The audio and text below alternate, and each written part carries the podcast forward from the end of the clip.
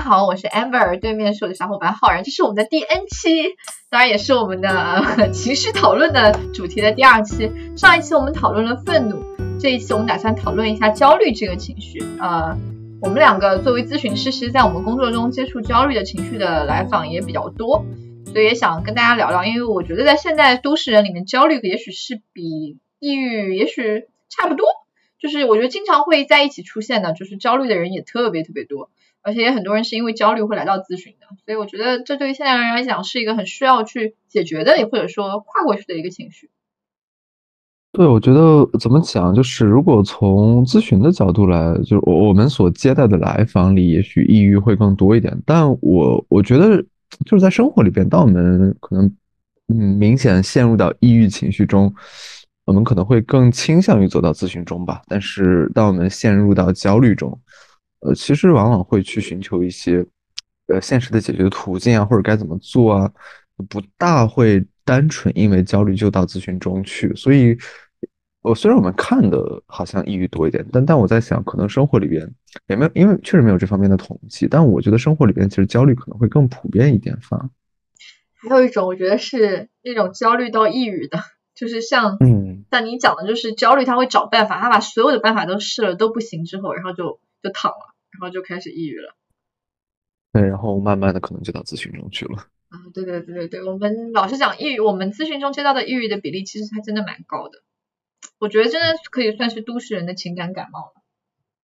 对，以后大概率会再出一期抑郁情绪，但不我们今天还是先谈一谈焦虑哈，把话题扯回来一点。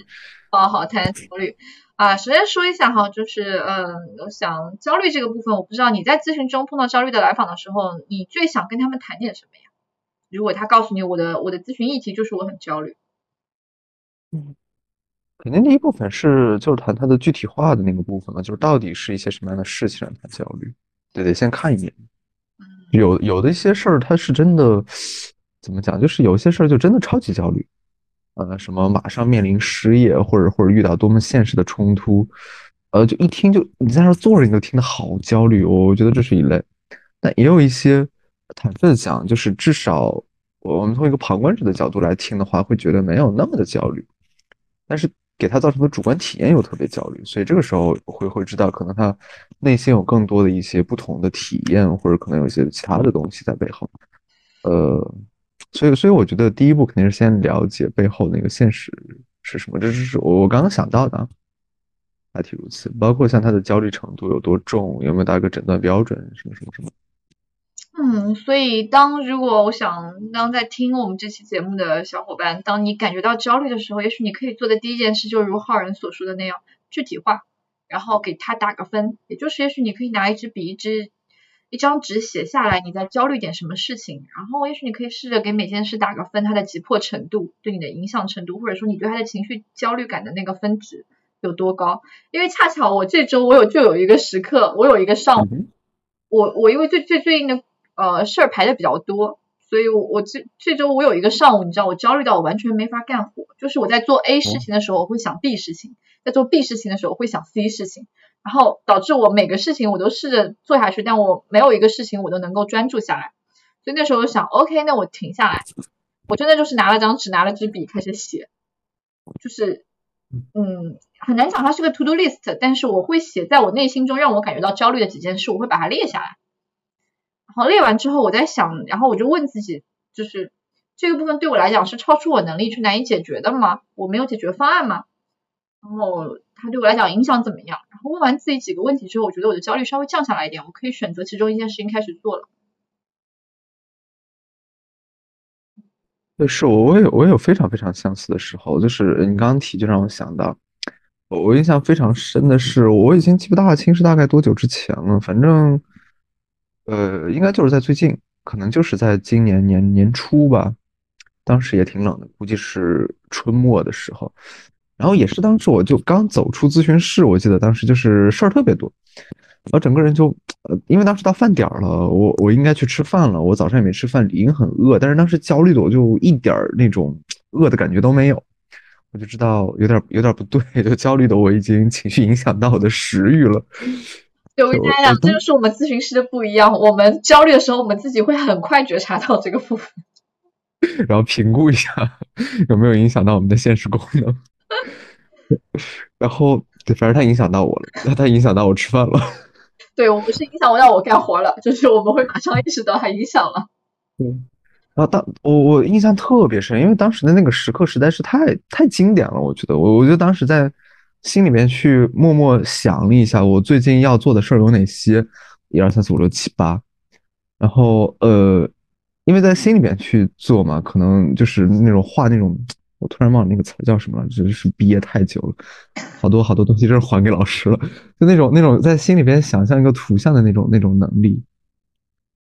呃，whatever，就我不管了，对我在心里边就啊，哦，没事，你说，我是在心里边想了一个那种那种呃坐标坐标轴嘛，就是 x y，然后一个重要性一个紧迫性，哦，没关系，然后把短时间管理常用的技巧，象限去对对对重要性和紧迫性。然后把想的那些事儿就一个一个扔到上面做这个排序，然后我就饿了，然后就去吃饭了。我印象特别深这件事情。对，已经，嗯，你说，啊，对对，你讲你讲。哦，我说，所以大家能看到，其实对于我们俩来说，我们都用了这个方式在管理我们的焦虑。也许我们比普通人多一点点的是，我们作为咨询师，我们能够很快觉察到我们焦虑了，且影响我们的社会功能。然后。哦，我是拿出了纸和笔，你是在脑海画了坐标轴。对，而且说实话，我觉得很多时候我们在咨询中，呃，至少起就是我们的治疗目标之一，其实也是这个啊，就是我们的情绪的觉察能力和那种心，就是情绪的调节的，呃，怎么讲，就情绪心智化的能力嘛，就它本身就是我们在咨询中与来访工作的重点之一嘛，就是想让他们有更。更快的去觉察和调节情绪的能力，我觉得本身这个就是很重要的一点。我还有一个，我也是。你说，我们先拿算了。我们的焦虑主题难道就是让我们我们也焦虑的老讲话？我要哦，我让让我们来试着做一些更有建设性的改变吧。嗯，我深呼吸一下，你可以想把你想讲的先讲完。我再说，我想说，我们刚刚其实呈现的我们的处理技巧里面，还有很重要的一点是退后一步。就当你感觉到焦虑的时候，其实可以试着把手里的事情放下来了，就是暂时把它放一放，然后退后一步去看一看整一个目前让你焦虑的图景是怎么样的啊，而不是说你在持续的做，把它做完了就好了。就是你那时候强迫自己做，一来是很痛苦的，二来也许是一个效率很低，或者说让你更暴躁的做法。嗯，那我觉得真的很巧，就是我觉得我刚刚其实正在做的就是你说的后退一步，你先讲，我去呼吸一下。嗯，我特别想推荐给大家一个很有用的小技巧，就是，呃，首先就把呼吸放缓，但是有的时候，呃，就是这个可能大家都知道，就是什么做深呼吸会有助于，但我觉得加一个小小的步骤会让它变得更为的，就是我甚至是觉得翻倍的有效，就是你可以先不必去立刻调整，呃，你可以先把注意力就留，就是放到呼吸上边。比如像，嗯，你可以去觉察一下自己的现在的呼吸的节奏。如果现在有人正在听的话，你可以去试一下，就是你把你的注意力就放到呼吸上边。你现在的呼吸的节奏，它是快还是慢？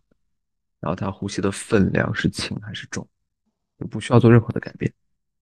你只需要去开始留心一下就好。这个是我在有一次督导的时候，那个督导师做的。哎，我当时就。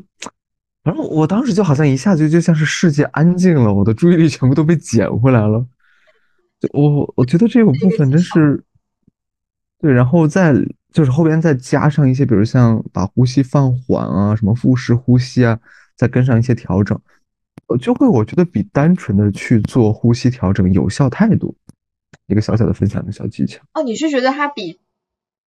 就是纯粹的，就是因为它，你是觉得它里面哪个部分是呼吸让你放缓的那个指导语吗？还是哪个指导语？你觉得对你来讲特别有？哦，我觉得是这样，就是呃，如果把它具象化一点去讲的话，我觉得它像是一种把注意力回收的一个过程，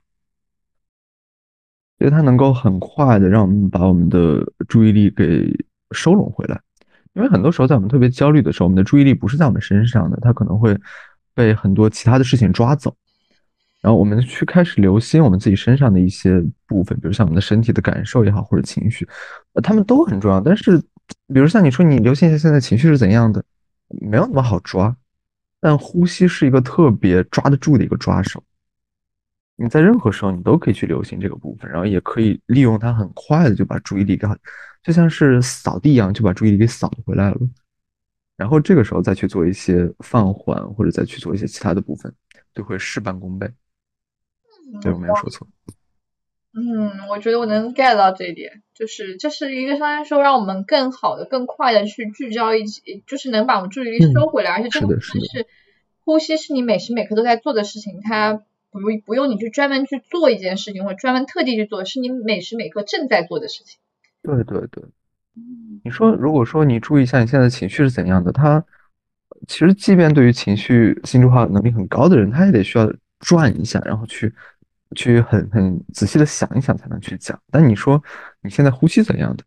哪怕是一个很小很小的小孩子，他都能回答这样上来，就这个会变得特别容易。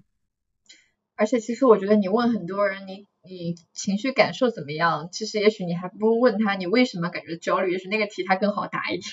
对对对，然后刚刚强化那个部分是我我还还有一个特别想分享的，我觉得就是那种呃怎么讲，就是前一段时间。几个月几个月前吧，呃，因为那个时候咨询特别多嘛，尤其我不像你在做全职，我是呃呃我是有个人职业嘛，所以我的时间就特别碎，特别散，来访又特别多，就会经常经常就是就到多焦虑呢。我跟你讲啊，就是这里做一个小小的呃自我暴露，我会经常在晚上睡觉的时候，就是白天就天还没亮，就是闹表还没响之前，我就噌的一下从床上床上坐起来。为什么呢？就我我做梦，我梦到我咨询迟到了，我我梦到本来今天早上有咨询，但是我忘记了，就是这是我梦到的，我梦到有咨询，但是我忘记了，然后睡过了，啊，那个焦虑感一下就席卷了我，然后让我一下就醒了。我想你应该能体会到那种焦虑。我能体会，因为我真有发生过我睡过了错过的时候。对，我我也有过，所以真的真的特别的，就那一段时间都是如此，就经常在这样的焦虑里边，因为。我，就因为确实，就怎么讲呢？你说工作记忆，我们一般就是什么七七加减二嘛，七正负二。那段时间的事情远远超出了这个这个这个程度，就太多太多了。但是咨询本身就是咨询的量就已经特别多，而且我们是需要去做一些，就我们整理嘛，我们有一些咨询的记录，然后对于每一个来访都要有一个不同的理解，每个人跟每个人都不一样嘛。呃，那段时间大脑真的要爆掉了。然后后来我是如何好起来的呢？我去网上买了个那种小白板，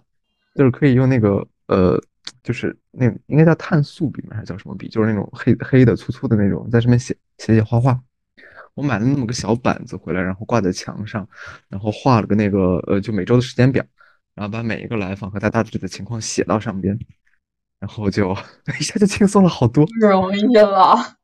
我我不需要把这些东西装进脑子里了，我相当于把它放那儿了，我不需要去考虑它了，一下就解脱了好多的认知的负担，那个认知资源一下就空出来好多，一下就好了很，就好了特别多。所以有的时候我们的焦虑真的是由于现实所导致的，就是认知负荷太大了，然后它一定是让人焦虑的，就像是那种就是过载嘛，那大脑肯定是受不了的。在这个时候我们可以寻求一些现实的解决。而且我觉得一定程度上是因为这些过载，因为你过载的事情每一个对你来讲都很重要。嗯。当你过载，比如说你你你，就算你在旅行，你也过载啊。其实旅行的时候，其实你看到的东西都是新鲜的东西，对你来讲，对你的身体来讲，其实都是一个刺激源。但是你并不会因为这个过载感觉到很焦虑，很多人还为这个过载觉得很 exciting。嗯。但是因为这个部分对你来讲是工作嘛。所以，而且每个来访对我们咨询师来讲，其实我会很容易对我们的情绪，其实一定程度上还是会承压的。所以，对于我们来讲，我们会容易更，我觉得更多的会有压力感的感觉。对，是的，就是它每一个都是有分量的，不像旅行，就是它它可能就完全的体验就 OK 了，就是眼看一遍哦漂亮，然后下一个。对，就是你要有个 output 的过程，就旅行是纯粹的 input，然后你做咨询是 input 加 output，所以这个过程中真的很还蛮累的，就是。嗯，所以我觉得就是一个大的，呃，就就像一开始所提到，就是焦虑可能，呃，很很不负责任的，就是我个人的角度去看的话，可以很很粗略的分成两类了，就是一一类是完全可以说跟现实因素特别特别相关，就事儿就是特别多，呃。然后那那我觉得，其实我们刚刚所谈到的都是这一类的，就是确实有的时候我们的现实的那个压力特别大，就一定是很焦虑的。对，就是我觉得焦虑本身，大家也可以去看一看，管理一下自己的自己的工作和生活。就是当你感觉到焦虑的时候，或感觉到，我觉得焦虑比较明显的几个点哈，就即使你体会不到你自己的情绪，当你出现了一些症状，其实你就可以意识到你是焦虑的。比如说最典型的就是你失眠嘛，对吧？然后还有身体躯体化的一些症状，比如说你在有一些场景中，你会明显感觉到自己的身体是僵住的，你的心跳是加速的，你会脸红、身体发热，这种都是一些焦虑的反应。躯体反应。对你说，对，就是很多时候我们说什么特别焦虑的时候，有一些词儿嘛，什么呃，抓心挠肺算焦虑吗？也也算吧。嗯。还有一些什么抓心挠肺，就是就有一些词语的描述，呃，也也算是焦虑吧。虽然也，嗯，那就就就就不细究了啊。就是就有很多有很多描述那种身体感受和情绪相关的那些词汇嘛。然后其实这些词它并不是完全的文学的修饰，因为就是我们脑海里边和情绪相关的那些回路，它他们会连出来一个叫迷走神经，跟树根儿一样，它们就是扎根在我们的内脏上的。所以肌肉是一方面，但内脏尤其的敏感，所以有的人考试前拉肚子，什么肠胃不舒服，不是不是那种什么臆想的，或者碰巧吃坏了，就焦虑特别容易导致肠胃出问题。是指，是真的就会直接导致的，因为神经就是连着的。对，我会感觉到跟焦虑相连的躯体反应，就是我自己的来访的经历当中，我会感觉跟焦虑相连的躯体化反应会更明显，比抑郁的躯体化反应更明显。是的，反正这部分就是那种，就是它的相关性可能更高一点。对，而且我我我这完全不确定，我就在想，好像很多的抑郁的来访，他们更更偏上一点，就是会感觉什么喉咙。哽住啊，然后心脏不舒服很重啊，好像焦虑很多的什么胃呀，感觉肠子扭啊，我更偏下一点。你下一个就开始要想中医五行了，我觉得。但但确实，我我我会有的时候会有这种感觉，抑郁的特别明显，那那种难过是是确实那种哽住的感觉会特别多。对，所以我们很多时候也会鼓励来访，当你讲不出你情绪的时候，你可以说说你的身体有感觉什么，就是你的身体也许可以呈现一些东西。啊，当然现代人很明显的一个还有一个问题是在于失眠啊，我觉得失眠的因素就很多了。对，枕头不舒服也会失眠，太多了。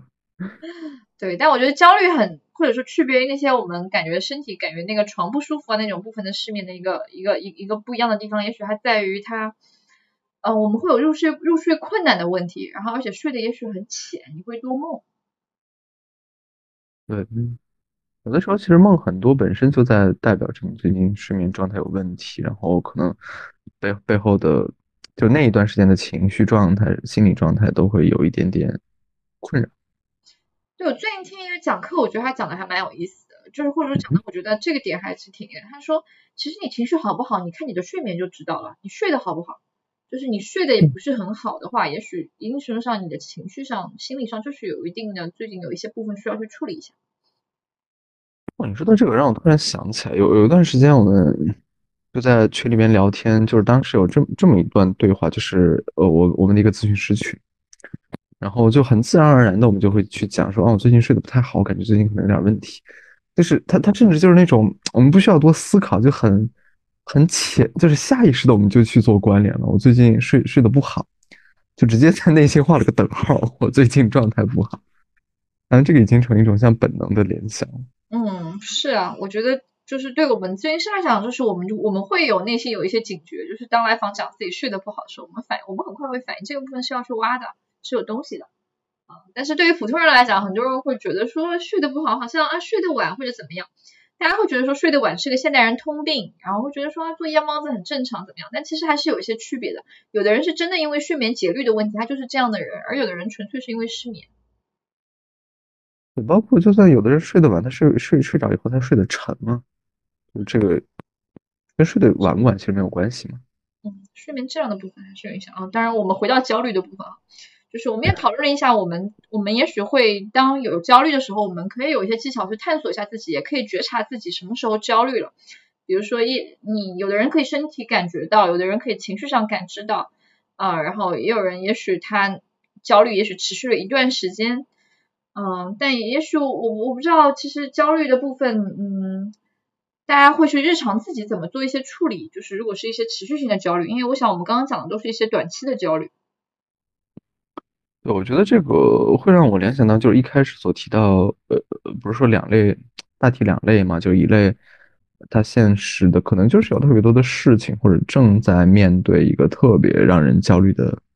呃，一些场景，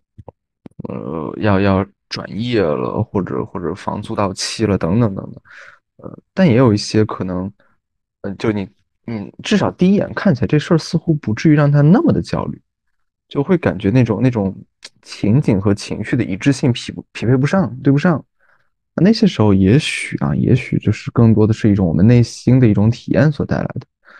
呃，但是我一定要一定要非常非常用力的澄清，这个不代表说什么好像是我们内心小题大做或者怎样，而是。我觉得可以借用动力学的那个理论来讲吧，就是他会认为很多时候我们内心的焦虑像是那种，嗯，比如像呃，你可以想象一一架马车，然后有有一匹马它想向左，然后另外一匹马它想向右，然后两匹马如果它就这样就是互相较力，然后僵在那里了，会让我们动弹不得，然后这个时候我们会焦虑，这是动力学会如此去理解。啊，所以这是我提到的，有有可能是一些内心的动力所导致。它不是说好像我们把它小题大做了，而是指我们内心可能是有冲突的，那份冲突可能带来了焦虑。而因为这种冲突它并不外显，没有我们不可能肉眼所识别到，所以也许会让人觉得，哎，怎么这这都这都怎么怎么着？那是因为他不理解他内心是怎么去想的。是，所以这种持续性的焦虑，其实你你可以想象，一个人持续性的被左右两股力量、两个思维在拉扯的时候，但他也许好像没有办法决定去选择跟哪一个方向去走的时候，其实还蛮耗耗力量，是很耗竭那种感觉。我突然让我想到我们之前提到那个什么工工职业倦怠，我觉得他本身可能也是内心有有有冲突、有耗竭吗？我跟你讲，我们你知道我们做科研的，我们是怎么看职业倦怠或者看这个部分的？我们做科研的时候，其实会讲说，压力并不一定全是坏压力，也有好压力。有一些压力是对你有挑战性的，会让你做一些挑战性的工作；有一些压力是不好的压力，就是也许是那种让你感觉情绪更糟的部分。这里面是要做区分的。嗯，可能会偏题，但是我还是很感兴趣。就是你们是根据是程度吗？就像焦虑一样，轻中重还是？你想我们做 I O 嘛，肯定发问卷嘛。然后我们问卷一般都做纵向研究嘛，就是可能纵向研究，或者说现在很多研究不光是纵向到，比如说隔几个月了，它是一天测三次那种。啊，这这么？对啊，现在现在做研究，我跟你讲很卷的，你知道吗？就不是以前最早你说做个横断研究就能发发发 JAP，之后不行，要发一个纵向的你才能发 JAP。我现在知道的真的是你要你要你要一天测三次，你知道吗？这种 daily 的研究或者 weekly 的研究。你数据就是你的，你观测点很细才能形成因果，而不是一个相关嘛。一天三测，我觉得这这背试不烦吗？花钱呀。哦，OK OK。钱是烦的，因为有但有钱有的人都不赚这个钱嫌烦，你知道吗？而且现在我跟你讲，那个卷度不光是一天三次，不光你一天填三次，你老板一天也填三次。嗯。就你整个你 team 的同事也一天提三次，然后你把你们团队做一个打包的 package 的数据去分析。哦，不过我觉得咱们好像有点跑题了。啊，对对对，我们跑走回来哈。就哦，对，就是可能就是如果我们作为，当然是我做 I O 研究，我们是以雇主角度啊，就是我们是以组织管理者的角度去看压力的。就是对于组织整体来讲，这个或者说对于员工个人来讲，我我们也会去澄清说，对于员工在组织中的表现来讲，压力并不一定是纯粹坏的。当然，很多在咨询里面，大家很多时候会把压力其实会推到一个相对负面的位置。呃，嗯，因为我我没有看过，确实没有对那方面的研究做，就了解的不多，也没有看过太多，只是说。焦虑这部分的话，那我我们一般就是轻中重嘛，中度和中度压焦虑其实是还挺挺好的一些，那是能够激发我们的一些动力在背后的。就焦虑跟我们的动力是直接相关的嘛，然后那但是轻重度的焦虑有的时候就成了一种负担了。啊，是的，而且我一定程度上，我我我我是觉得说，就是不管任何情绪啊，不光是指就指焦虑哈，我们感到了它，其实都还都会有。就你刚刚其实我们举例，我们两个作为咨询师，我们都有被生活压力、也是会焦虑的时刻。但是很重要的一点是你能够有调节它的能力，能够去处理它。就像我们意识到自己焦虑，我们马上会停下来去处理一下它。那说起这个，就所以这也是为什么呃动力学，尤其是那种特别老派的那种那种精神分析，他们会特别着眼于你过去的童年经历。因为当时他们的一个内心的逻辑就是会认为，就是因为曾经早期的那些经历会形成你内心的那种那种冲突嘛，所以当你去把那那份和解掉或者化解掉，你就不再不再焦虑了。不过，当然现在的一些更新的观点，我们会认为，当然并不是的，有那么很关键期的一些时候，在整个的历程里面其实都很重要，但一样的回顾到我们的那种冲突点。能让他不再那么的抵抗在那里，就是特别重要的。我觉得这个部分其实取决于不同流派的世界观，就是对人的理解。就比如说以就是以焦虑为为题，你说去理解焦虑好了。你说动力学就像你所说的，它是它是在讲是你过去一些未处理的东西，它放在那里，它也许它就呈现出焦虑的样子，也许是未处理的矛盾，或者是未处处理的一些内心冲突。呃，如果说像我们 CBT 的话，我们只会认为，我我们也许会偏向认为说是你对世界的看法，它里也许这个看法层面上你有一些呃需要调整的环境不适应性的一些假设，这个部分和环境本身也许它呈现的部分有一些冲突，然后你的内心世界也许呈现的扭曲的部分，然后有一些的不适应，我们把它调一调变适应了，你的情绪就顺了。我觉得其实是一致的，就是。呃，你你所提到的不适应是自动思维的那个部分嘛？但是它一路向上，中间信念，尤其是核心信念的部分，核心信念的形成时期，那不就其实跟动力学所提到的那种未未完成事件是直接相关联的？我觉得稍微有一点不一样，就是我理解哈，就是动力学呢，可能更偏向于去去去去倾向于那个情绪层面上，就是也许你早年的一些情绪没有被释放或者没有被处理掉，就它要一个释放的口子，我是这么理解的。当然，我动力学学的也比较浅。就我理解，它偏向的是你的一些早期经历的部分，它有一些未处理的情绪需要去释放掉，而认知的部分是追溯早早早追溯早年，它更多的是在去在你的世界观和价值观层面上，在你的认知层面上去做一些重新的解读，规则的那种。对，就是有点类似于规则。对，你说的对，就是它能是去回到那个场景，去重新去修正，或者也不是修正哈，去阐释你对世界的理解的部分是不是存在的偏差。那个是那个时刻那个场景中，你在情绪化下那种巨大的情绪推动着你去形成的那种世界观本身，也许是很偏颇的。我我不太清楚最早最原始的是如何的，啊就是因为现在其实我们现在所学的、所受训的，它也都在发展了。但我我是觉得其实现在真的很相似了。比如像你说动力学这个部分，我们一般讲的是人际模式嘛，各种模式。那那其实你说模式，你拆开了它不也就是规则吗？就是我我要以怎样的方式去对待？就涉及到说你你是动力学哪个流派的？就是你说国内还有人做最早的经典弗洛伊德那个理论，你说经典弗洛伊德，他追溯的还我想到了我导师的吐槽，土味精分，对对对，土味精分就是这个，就是就是他追溯的还要早。如果说你是做客体关系流派呢，它其实就是也许是早年的关系的这个对于关系的形成的感知。如果说像呃像其他的字体流派，那可能是会去追溯你字体的形成过程里面对自我的一些感知，所以它着眼点我觉得说都会回回去早年，但是或者说回去早期经历去上诉，但我理解哈，不同的流派大家放的那个点会不一样，或者说再回到早期点去做的工作的位置会不一样。我是觉得他们。我是真觉得他们并没有特别多的不同，就是只不过是用不同的名字去叫了。我觉得，呃，他们其实都都像是图示一样。我我觉得他们的核核心要素其实都像是图示，不过你要硬说的话，可能侧重点会略有不同，但他们的各种包含的要素和核心的底层的框架结构，他们都是一致的。嗯。怎么讲呢？我会觉得说，大家去作用的这个点，或者说大家去调整的那个点，本身就在代表大家对哲学，就人人的情绪是受到哪些影响的，这个底层的哲学思维会有一些不同。就是动力学偏情绪去推动，所以它会更多一在情绪上做一点东西。呃，CBT 可能更多偏规则框架，所以会在认知上面去做一些推动。然后你说最近我在学短焦嘛，短焦可能会认为说这些东西本来都是在的，也许只是被盖住了，我们帮你把它扫出来而已。并不是我去帮你指出什么，我我们只是帮你一起把它找到了而已，没有去重新建构什么东西，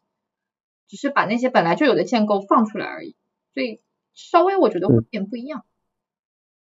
那我觉得侧重点就是它的侧重点从可能最底层的理解上很很细微的不同而已，但是一直一路放大到干预的治疗点上，可能就会放到不同的点上去了。但但追溯到最原始的应该是类似。对，最原始的还是还是嘛，就是我们之所以今天的我是成为今天的我们，是因为过去的我们嘛。我们终究终究是需要回头看的。虽然感觉会有点又跑掉了，但我觉得其实在里边有很多和焦虑很很相关的点的，就是呃，因为其实我们会相信那种，就我们每一个人其实呈呈现的就是四个四个层面嘛，可以讲就是情绪的、呃认知的、躯体的和认。哎，情绪、认知、躯体行为，我刚刚是漏说了哪个？啊，总归的就是情绪，只是我们在这个维度里边，其实或者说我们刚刚说的模式也好，图式也好，或者那种核心信念也好，那情绪都被包含在里边了。我当然焦虑，焦虑也是如此。我最近刚刚说，倒也不是最近哈，也许我从今年年初，我有一个朦胧的思考，就是也许跟焦虑有点偏题哈。就我在想，这四个维度之外，就是我有时候还有有有一点感知，好像我不知道。时间，我有时候也觉得好像也是来访中会提到的一个维度，就除了情绪、行为、身体、认知，好像时间对有的来访来讲，好像也是一个他们会在他们考虑范围内的一个维度。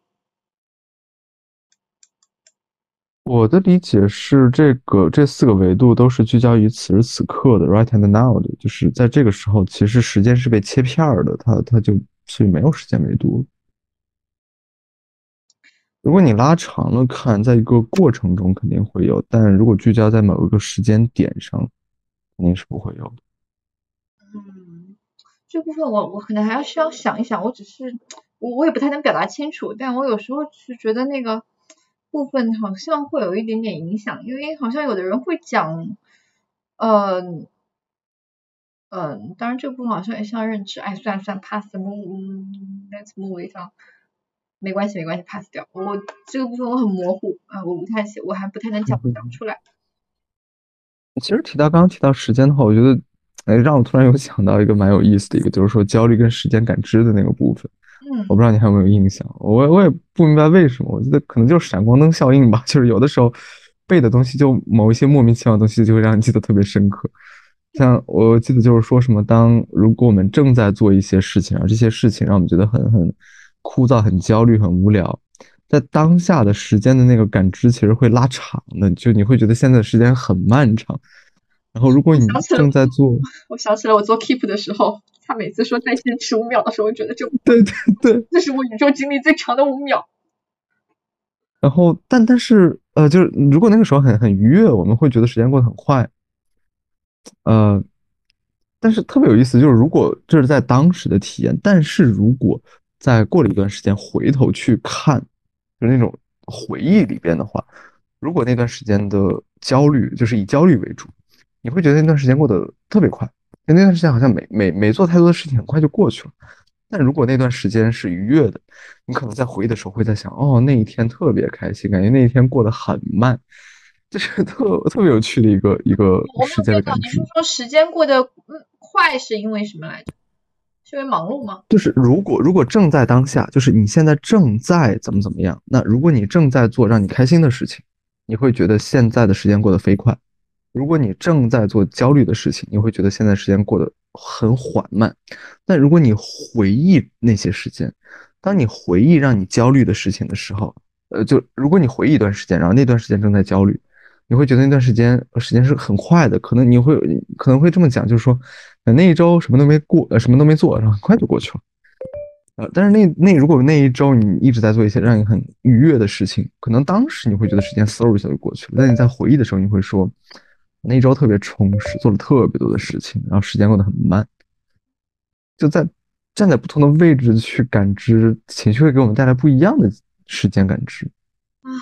是这样的，我就觉得我自己做 keep 的时候，我真恨那个还有五秒，我真特别讨厌那玩意儿。那个，我觉得那个用户体验员是不是可以改一改这个用户体验？就最后几声别别逼逼了，我好烦。嗯，他他可能想鼓励你，但是我我反正我做的时候没有被鼓励到。我没有被鼓励到，我有被焦虑到，好吗？那你听，哎，又说回焦虑的话，我觉得这个其实就是一个更偏向于现实的焦虑。然后我其实刚刚一直在想，说怎么去可能更好的说明一些，呃，就是不是由现实的事情所导致的，或者说说至少不完全由当下的，可能更多由一些内心冲突所导致的焦虑。就是我我我的纠结点在于，呃，不是说没有这样的例子，但它基本都涉及到了。个人伦理不允许说，个人的遇到来访的个人的一些生活细节，但是我能，也许我可以把抽象化出来，把它呈现为一个话题哈，就是我自己的跟来访工作的经验是，这种矛盾它其实是很会涉及到很宏大的人生的未来选择，就是而且这个部分会很多时候会去直指我们内心对于自我的看法，或者说对于自我追寻的东西，我要什么这个问题会回答。嗯。哦，这里我想，我突然想到一个，也顺便如果在听的话，我就科普一个小的部分。我们有一个概念叫做叫做自我同一性，那其实是一个非常非常非常非常重要的一个东西。就是简单来讲，就是我是谁，我要做什么，我是一个怎样的人，就是我们对自己的那种看法，在心理学里面我们叫自我同一性。其实很多的内心的焦虑感、冲突感都和它有关。当我们如果确定下来，我们是一个怎样的人。那然后我们也正好就很很幸运的也在做与此吻合的事情，呃，其实大体来讲我们不会有太多的困扰的。但如果比如像有这么几种情况，一种是我我觉得我应该是一个很正直的人，然后我也认定我是如此，但我正在给别人贩毒，那你的那种内心的冲突、那种焦虑可想而知。然后或者你内心就很混乱，你不知道你在做什么，你也不知道你是一个怎样的人。那其实无论你做什么，那种那种迷茫、那种焦虑、那种恐惧，都会如影随形。所以，是啊，就是，而且对于这样的部分，我觉得可以尝试这样一个练习，大家可以试，就是呃，也许可以，你可以先尝试，先在一张纸上先写下，呃，我是一个什么样的人，就这是一个非常开放的问题，你可以尝试去写一段话，嗯，你觉得你是一个什么样的人？我想这个练习，很多人可能会觉得说这个练习，嗯，它有意义吗？或者说有什么？当你去写的时候，你就会知道这个部分不容易，一点都不容易。哦，你说到这个的时候，我突然想起来，前一段时间我我在自己写那个文章嘛，有写到一个就是说跟女性相关的一个，呃，我记得之前有过一些数据是说，可能女性的，就是焦虑的那个数值和比例会比男性更高一点。呃，可能有些时候我们生活中的体验也会如此，就是，呃，有些女性会更容易，呃，变得有点焦虑。呃，我觉得它确实不完全是一种刻板印象，因为，呃，有有些时候确实如此。但是我在想背后的原因是什么？呃，就是我我不确定是否如此，但是，就当时在写相关文章的时候，我当时是突然就是也也不算突然吧。就有想到跟自我同一性这个部分，很多女性其实，在自我同一性这个问题上，她要面临的那个困扰，其实是还蛮蛮蛮剧烈的。比如像可能在一些更嗯更底层的部分上，很多时候她的那种生存的自我同一性都会成问题。就她的有的是有的女性，她生存都不是那么被认可的，呃。比如像有有很多在，尤其是南方可能多一点，就是那个女婴，她其实生下来，尤其是在计划生育生育的那个年代，呃，她不一定就能被允许活下来的。有一些女婴能够活下来，还挺幸运的。那他们他们知道这些事情以后，那那种就连最底层的生存的那种那那种那种最基本的安全的需要都没有办法被满足到，是一个很底层的自我同性就缺损掉了。就是我我。该不该活着，或者说我，我我是不是应该这样活着，或或者如何？那同时，那个身份一直是在被质疑的。所以，我觉得虽然男性可能也有各种各样的这方面的困扰，但女性的这种困扰往往是更底层，也更更剧烈在那里。我觉得这些也许从某种意义上会能够解释为什么他们更容易有一些焦虑出现在那里。啊，而且我觉得，也许不光是对于这个这个性别的本身，在从出生开始就带起的。我想，我就会让我联想，我这周有一个我我微博 follow 的一个 up 主，就是他会谈到说，我觉得那个部分其实他可能是从男性视角去讲，就是说就就谈到今年的就业嘛，其实今年的就业也很糟糕，然后官媒也有说嘛，文科女其实是就业最糟糕的，然后他其实有一点，我觉得有点。和不食肉糜的味道了他就会说，对，有点那个有点责怪那些女性的味道，就在讲啊，谁让女生当年选择了一个文科这么一个容易的学科呢？啊，说嗯，其实不应该想这是这不是性别的问题，而是说这些女性本身就她们选择了这个路径，其实也有一些在从事理科工作的女性，她们并没有遇到就业的困难，所以并不是因为我们社会歧视女性啊，是因为她们自己选了这条路啊，所以这个部分她们选了这条路就应该去负担这个结果。嗯，然后我当时我我我在想，也许不做咨询，我也许可能会认同他这个观点。确实，也许这是因为个人选择。但我做了咨询之后，我接触越来越多的女性，我会感觉到说，当女性去做一些反刻板印象的一些选择，比如说是去去获得一些高学历，啊，去从事也许刻板印象中男性会去从事的工作的时候，这个本身其实他比男性要承受更大的压力。也许不光是在于他要变得更优秀，才可以获取这个工作机会。而是在于，也许他本身去做这件事，也许就要去面临很多，也许对于他自我来讲，那个自我不有冲突的部分啊。一个女生去学计算机，女生去学工科，这个部分来讲，一定程度上这就是还要先去跨的部分。对，我你在讲的时候，我脑海里边冒出来的一个意象是，呃，可能比如像男男性做一些选择，他周围的那种并不会有太多的阻碍。但很多女性在做一些选择的时候，她她是要先去拨开那些流言蜚语的，或者一些从小到大灌输给她的有意无意告诉她一些所谓的道理啊，她需要先把那些压力给拨开，然后或者一得一直背着那些压力才能做那些事情。我觉得确实会比男性要至少在很某些方面是要压力大很多的。所以就是你知道那个博主的发言让我有点不舒服的地方，就是他好像在讲，哎。这个部分明明对吧？你们为什么不做这个选择呢？但我想说，想想讲的就是，其实对很多女性来讲，去做这个选择本身就很难。也许这个难不光是在于这个事情本身，也许这个学科本身的难度，而是在于去踏出这个选择的部分，去跨越这种刻板印象的压力本身就不是一件很容易的事情。所以我在想，每一个去选择工科的女生，不管你们或者选择那些也许传统意义上认为该去男性做的事情。不管你们最后表现如何，在这个学科中，我觉得本身你们其实已经一定程度上在在跨越一些东西了。其实讲到这儿，会让我突然有一种感觉，就是虽然说你说可以很很概括的把焦虑分成呃来自于现实的或者来自于内心的这么两类，但其实细究来自于内心的焦虑，很多时候也和现实环境离不开的。那他们往往就是一个哦，我们正在自由的成长，就像一棵大树一样。然后环境的各种条条框框、各种制约，引发了我们一种内心的冲突，就是我我我应该这么长吗？好像不被允许啊，我要扭曲一下。我觉得其实环境的影子，或者那种社会更大层面的社会文化的影子，其实是一直隐隐都在那里。对，所以针对这样的情况，我觉得也许就像我们刚刚说的那个可以尝试的练习哈，你可以拿一张纸去写我是谁，因为我们我们很多时候注意到其实。长期焦虑的人，他对于自我的部分一定是有冲突的感受的，所以也许对于他来讲，我是谁个这个问题，一定程度上是很难回答的。也许他会很凌乱，或者是他无法整合。呃，我想也许他可以去做第二个练习，这样一个练习，你看，也许我不知道对于你们来讲会不会容易一点，也许可以去试一试。呃，你可以假想说，呃，你希望你的墓志铭上，或者说你的追悼会上，虽然这样有点不吉利。在会上，如果你自己给自己写一篇发言稿去复文，就是类似于就是回顾自己的一生，你希望这篇稿子是怎么写的？你希望你在座的也许是有一些你的朋友或者怎么样，就是你你自己给自己的追悼会写一篇稿子，你觉得你会怎么去回顾你的一生？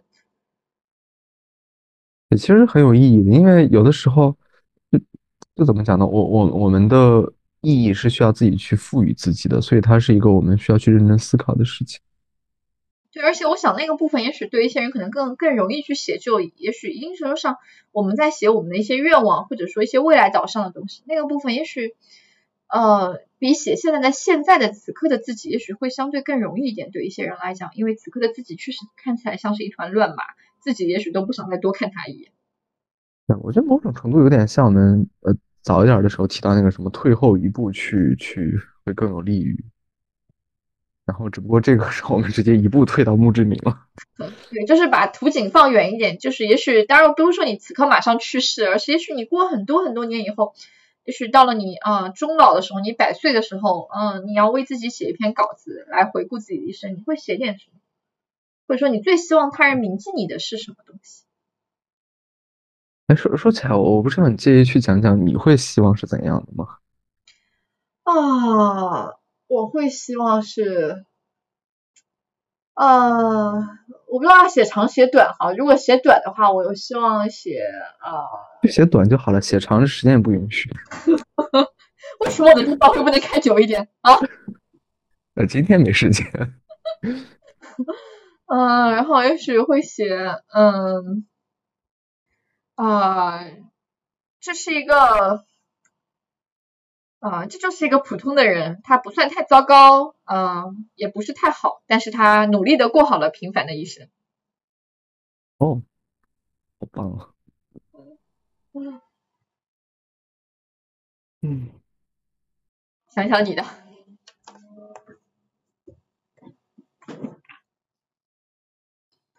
我我我刚刚其实第一第一时间脑海里面冒出的，但但我觉得这个可能会有点难以实现。就是我我在想，如果可以的话，我会我会特别想去，就是能在数清楚我到底陪伴过多少个来访，然后去写我我我这一生陪伴过，比如像举个例子啊，什么四千四千九百六十三，我不知道我瞎想的。那么这这个人这一生陪伴过四千九百六十三个来访者，不过不过同时我在想，我是不是有点把工作。放的离就是离生活太近了，就其他部分会不会想的有点少？对，你看这个练习其实很好的，能帮你反思自己。对对，是的，是的。对，练习本身我觉得就是会能让你去激发一些重新的考虑，对于现在的生活。所以真的很有意义。哦，然后最后的话，我想去，呃，我觉得算是一种宽慰吧，就是因为刚刚我们谈到了一个自我同一性的部分嘛。就是可能会让有一些人在听的时候会会陷入某种焦虑，就是，哎呀，我现在都没有想清楚，或者或者怎么啊，我都不知道。但是是这样的，就是，呃，自我同一性它是，就你可以这么去理解，就像我们一开始提到那个维度一样，它也是有两个维度的，一个叫做呃探索的维度，一个叫做付诸行动的那个维度。我忘了词儿是不是这个这么叫了，但但就这么个意思啊，就去做的和去想的可以这么讲。呃，最理想的当然是又去想了又去做了，就是完美的知行合一在一起。呃，也许最糟糕的就是什么都没想，也什么都没做。但是那些想过但没有去做的，不代表糟糕，它代表的是我们其实很很灵活、很开放的，一一直在持续的去探索，而它它是很棒的。所以当你意识到你还不太清楚的时候，本身你就在想了，所以这不代表你很糟糕，是代表你正在朝一个很棒的结果正在努力着。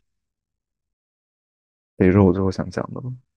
嗯，这真的是咨询室的温暖呢。哎呀，看看今天大家有没有什么问题啊？关于焦虑这个部分，最后看看留留一分钟，大家有什么问题？有问题我们就答一下，没有问题的话，我们今天就结束到这里。看看大家有什么要想问的，可以弹幕里打出来。今天大家都很沉默啊，是因为焦虑这个主题吗？哎呀，焦虑真是使人焦虑到都不想说话的。啊，那好吧，看来大家没有问题，那我们今天就到这里啊，是吧？提不出问题就不用用硬提了，因为确实每个人的情绪体验不一样。我其实就我对来访的观察，每个人每个人的核心的情绪感感受，或者说难以去处理一种涵容的问题，其实不太一样。这个部分跟他自自我个人的那个内心的深处的冲突也是有关系的。嗯，好。然后我是浩然啊，我是 Amber，然后今天跟大家讨论了关于焦虑的部分的议题情绪啊，我觉得这个部分呢，我们也探索了呃焦虑，就是对于从咨询师角度来讲，我们有一些什么样的技巧，不管是呃暂时性的焦虑还是持续的焦虑，嗯，我们怎么理解它的，以及我们可以去做点什么啊，然后大概这就是我们今天的议题，谢谢大家今天的时间啊，拜拜拜拜。